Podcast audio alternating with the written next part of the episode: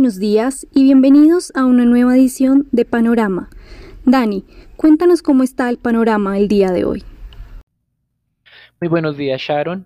El panorama de arranque de semana es indeciso. La noticia del día será la reunión del Banco de la República de Colombia, en la que esperamos un nuevo recorte de 25 puntos básicos para dejar la tasa en un nuevo mínimo histórico de 2%. De acuerdo a las declaraciones del gerente del banco y el gerente técnico, podría ser el último ajuste en este ciclo, lo cual dependerá, como es usual, en la nueva información económica que se vaya a dar a conocer, aunque recuerden que Colombia tuvo uno de los periodos de cuarentena y de distanciamiento mm, y de restricciones de movilidad más prolongados en la región. Con respecto al mercado accionario hoy en los Estados Unidos, abrimos con algunas ganancias, 0.2%, tanto en el Eurostock 600 como en futuros de el Standard Poor's en los Estados Unidos. La semana pasada el Standard Poor's precisamente cerró un nuevo máximo histórico de 3.508 unidades. En las noticias que han llamado la atención, una fuerte o una masiva adquisición de cinco compañías eh, japonesas, o más bien de compra de acciones en cinco compañías japonesas, realizó el fondo gestionado por Warren Buffett, Berkshire Hathaway. Realizó adquisiciones por cerca de 6 billones de dólares, la participación cercana al 5% fue lo que estuvo adquiriendo en el sector de energía y de materias básicas japonés. El fondo de inversión espera continuar incrementando su participación de la mano, pues obviamente de las autorizaciones de los accionistas y de las leyes japonesas. El mercado japonés se valorizaba el día de hoy, de acuerdo al índice Nikkei, cerca de un 1%, aunque el índice Topix no varió gran cosa. Con respecto a China y este proceso de la venta o de la adquisición de TikTok por una parte de una compañía estadounidense, pues las autoridades chinas determinaron incrementar las restricciones para la exportación de tecnología desarrollada en China, tecnología que tenga que ver con reconocimiento de voz o con diseño de chips o algoritmos o inteligencia artificial, lo cual le pone, digamos, el palo a la rueda o un nuevo palo a esta rueda que sería la venta de las operaciones de TikTok en los Estados Unidos. Así que continúa complicándose esta negociación en la que recuerden que la semana pasada se informaba que Walmart estaba en conjunto con Microsoft pujando. Con respecto al mercado de divisas, la semana pasada y ante ese cambio eh, del objetivo inflacionario hacia una inflación promedio por parte de la Fed, pues el dólar registró una fuerte eh, devaluación o debilitamiento de su moneda, algo que no se observaba niveles de negociación del DXY de 92.2 unidades no se veía desde abril del 2018. El viernes pasado el dólar perdió el 0.7% frente a moneda de reserva y esta semana comienza con una caída adicional del 0.2%. Dentro de las monedas de reserva ha llamado la atención em, que el yen no está siguiendo esta dinámica generalizada de fortalecimiento adicional en el arranque de esta semana y se debe principalmente pues a que eh, como mencionábamos en nuestro anterior podcast eh, difícilmente las autoridades japonesas abandonarán lo que ha venido implementando su primer ministro Shinzo Abe. Recuerden que el viernes pasado se confirmaba que debido a situaciones médicas o a motivos médicos había renunciado. Así que eh, eventualmente este rebote o esta corrección del yen de dejar de apreciarse frente al dólar puede estar siendo explicada pues por em, este reconocimiento de que no va a haber cambios sustanciales por lo menos en el corto plazo de la política ultra expansiva tanto fiscal como monetaria implementada en Japón. Y las monedas de América Latina que habían estado registrando un mes eh, muy débil frente al dólar, algo que no estaba ocurriendo frente al frente a las otras monedas o el resto de monedas frente al dólar no estaban siendo débiles, pero las de América Latina sí, pues se revirtió también con esos anuncios del jueves pasado de cambio de política o de manejo inflacionario por parte de la Fed. El índice LASI que calcula JP Morgan el viernes pasado se valorizó cerca del 1.8%. Esto es un gran movimiento liderado por el Real de Brasil que se ganó o se fortaleció más del 3%, el peso colombiano cerca del 2% y el peso mexicano el 1.8%.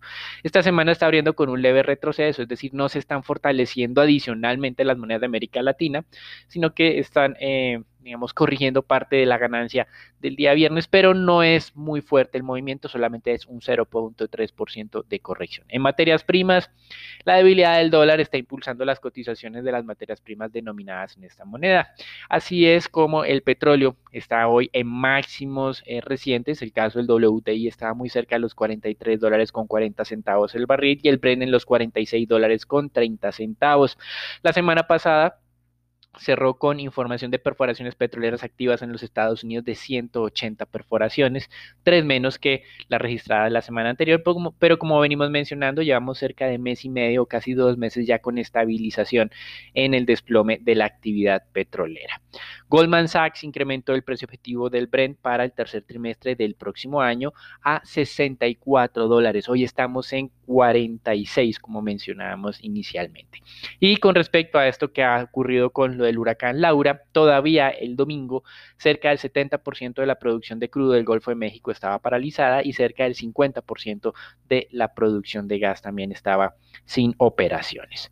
Entrando al mercado de renta fija, estamos viendo cómo las tasas de negociación eh, de los tesoros a 10 años se mantienen en los máximos de la semana pasada, 0,73, 0,74%, bajo esa percepción de que ese cambio de la gestión de inflación de la Fed va a generar más inflación en el largo plazo. Pero como mencionábamos el mismo día viernes, pues había muchos factores que hacían pensar que si no había sido eficiente la Reserva Federal en lograr el objetivo inflacionario del 2% durante la última década, pues probablemente eh, este cambio de enfoque tampoco vaya a ser tan determinante en alcanzar ese objetivo. Obviamente es razonable que los inversionistas tengan estas apuestas y por, debido a eso tenemos empinamiento en la curva de rendimientos. El spread 5 a 10 años aumentó a máximos que no se veían desde finales de 2017 de 45 puntos básicos y el spread 5 a 30 años también alcanzó máximos de 124 puntos básicos que no se observaban desde finales no del 2017 sino desde el 2016.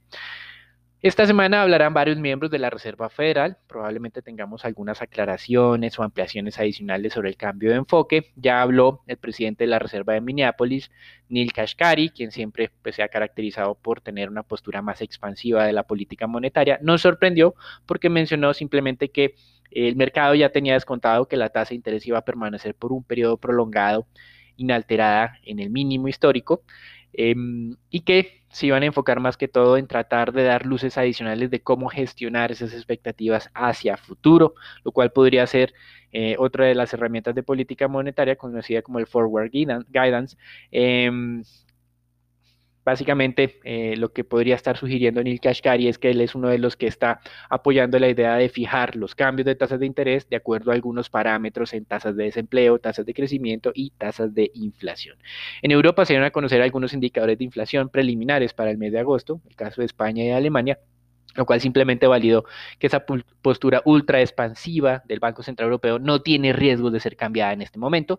La inflación en España al cierre de agosto en los últimos 12 meses es de menos 0.5%, es decir, están en deflación, y en Alemania eh, fue del 0%. Con respecto a Japón, tuvimos indicadores de la contracción industrial del mes de julio, cerca del 16% en contracción frente al mismo mes del 2020. El mercado esperaba un poco más de contracción, pero pues entre el 17 y 16% prácticamente lo mismo.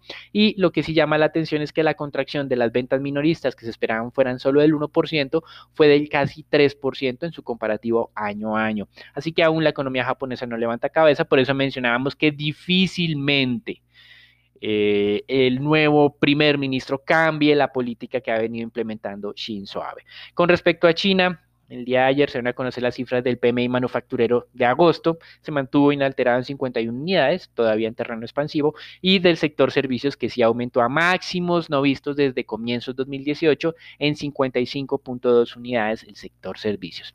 La noticia negativa en China tuvo que ver con las eh, provisiones de los bancos que aumentaron en un rango de un 30 a un 100%, obviamente nada extraño, muy parecido a lo que ocurre en otros mercados en el mundo. Entonces, finalizamos nuestro reporte internacional mencionando que las acciones con algunas ganancias el día de hoy.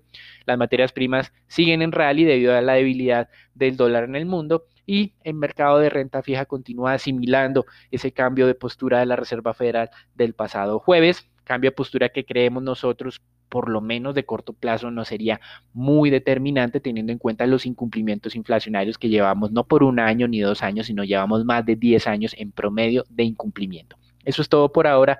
Lo dejamos con Daniela, Sharon, Raúl y Nicolás que nos hablarán sobre la dinámica del mercado colombiano y obviamente la noticia del día, la reunión del Banco de la República.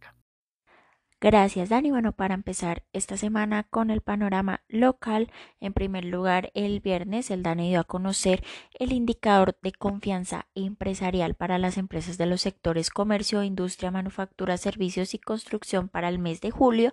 Este se ubicó en 41 puntos, cuando en junio había sido de 38 puntos, mostrando una leve mejora en el indicador de confianza por sectores. El valor más alto lo registró el sector de comercio, mientras que construcción y servicios presentaron el más bajo. En segundo lugar, la alcaldía de Bogotá retiró del cabildo el proyecto de acuerdo conocido como Plan Marshall, el cual pretendía dar un alivio a los bolsillos de los bogotanos, sobre todo los más afectados por la pandemia del COVID-19, pero que también generó algunas controversias al incluir mayores impuestos a aquellos sectores que sí no habían sido tan afectados.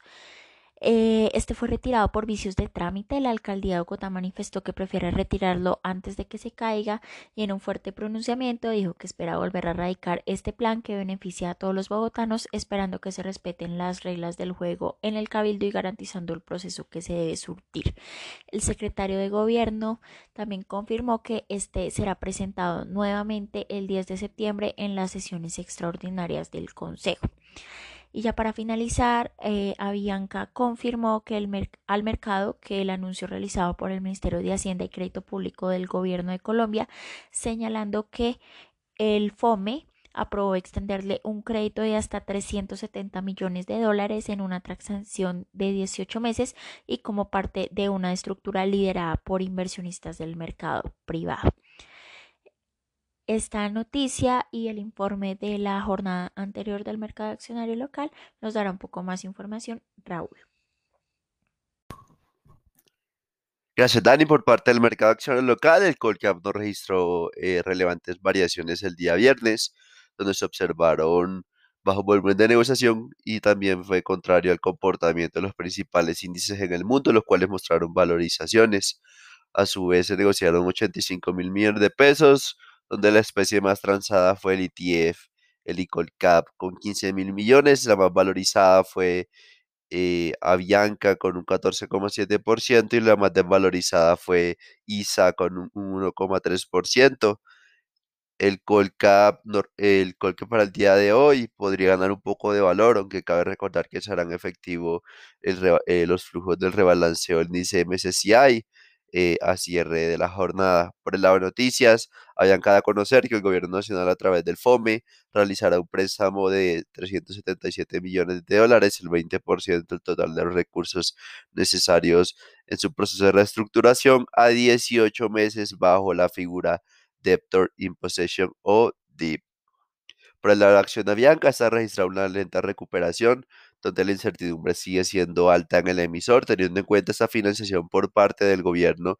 Esto provocaría que la compañía siga operando en línea con lo esperado. Sin embargo, cabe recordar que esto no genera valor sobre los accionistas minoritarios. Es un poco la historia similar al préstamo de los 1.200 eh, millones de dólares bajo la misma figura, donde sigue la alta probabilidad de una posible dilución por parte de los minoritarios, por lo cual consideramos que cualquier valorización sobre la acción es altamente especulativa a pesar de esta financiación, teniendo en cuenta que los minoristas siguen siendo los principales eh, afectados ante toda esta coyuntura y por otra parte la acción de Terpel gana un poco de valor impulsado por una mayor reapertura económica, lo que generaría una recuperación de la demanda de gasolina en el país. Consideramos que los precios fundamentalmente siguen siendo atractivos, los cuales rondarían cercano a los 14 mil pesos como precio objetivo. Bueno, Nico, cuéntanos cómo amanece dólar el día de hoy. Buenos días, Raúl. Muchas gracias. Soy Nicolás de Francisco y vamos a hablar del dólar. Para la jornada del viernes, el volumen transado fue de 882 millones de dólares, un incremento de 5.76% con la jornada del jueves.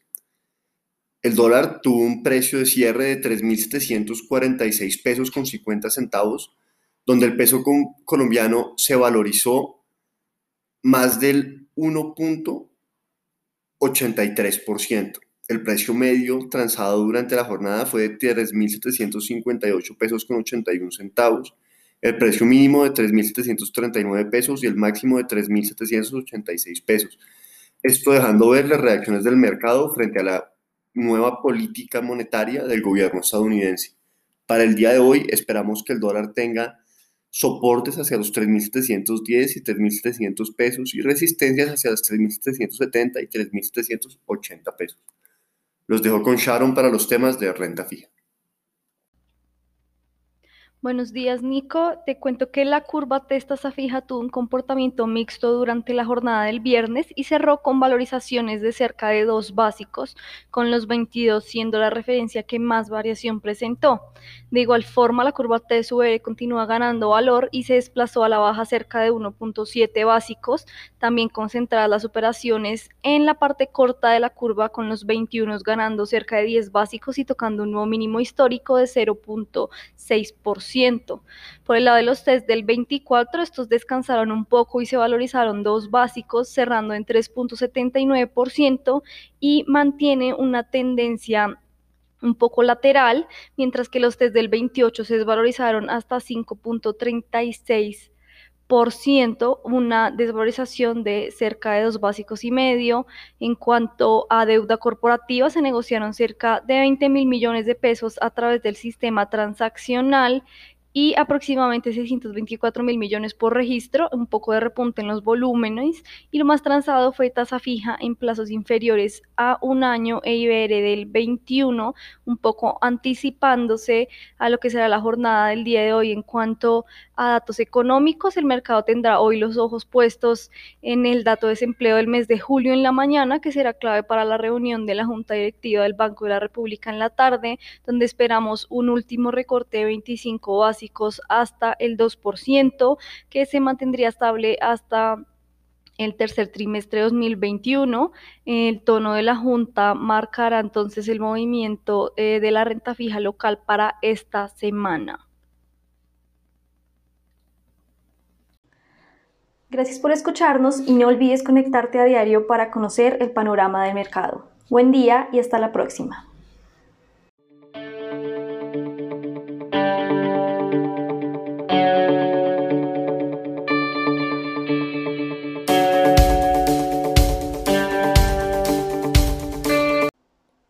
Contenido de la presente comunicación o mensaje no constituye una recomendación profesional para realizar inversiones en los términos del artículo 240.11.2 del decreto 2555-2010 o las normas que lo modifiquen, sustituyan o complementan.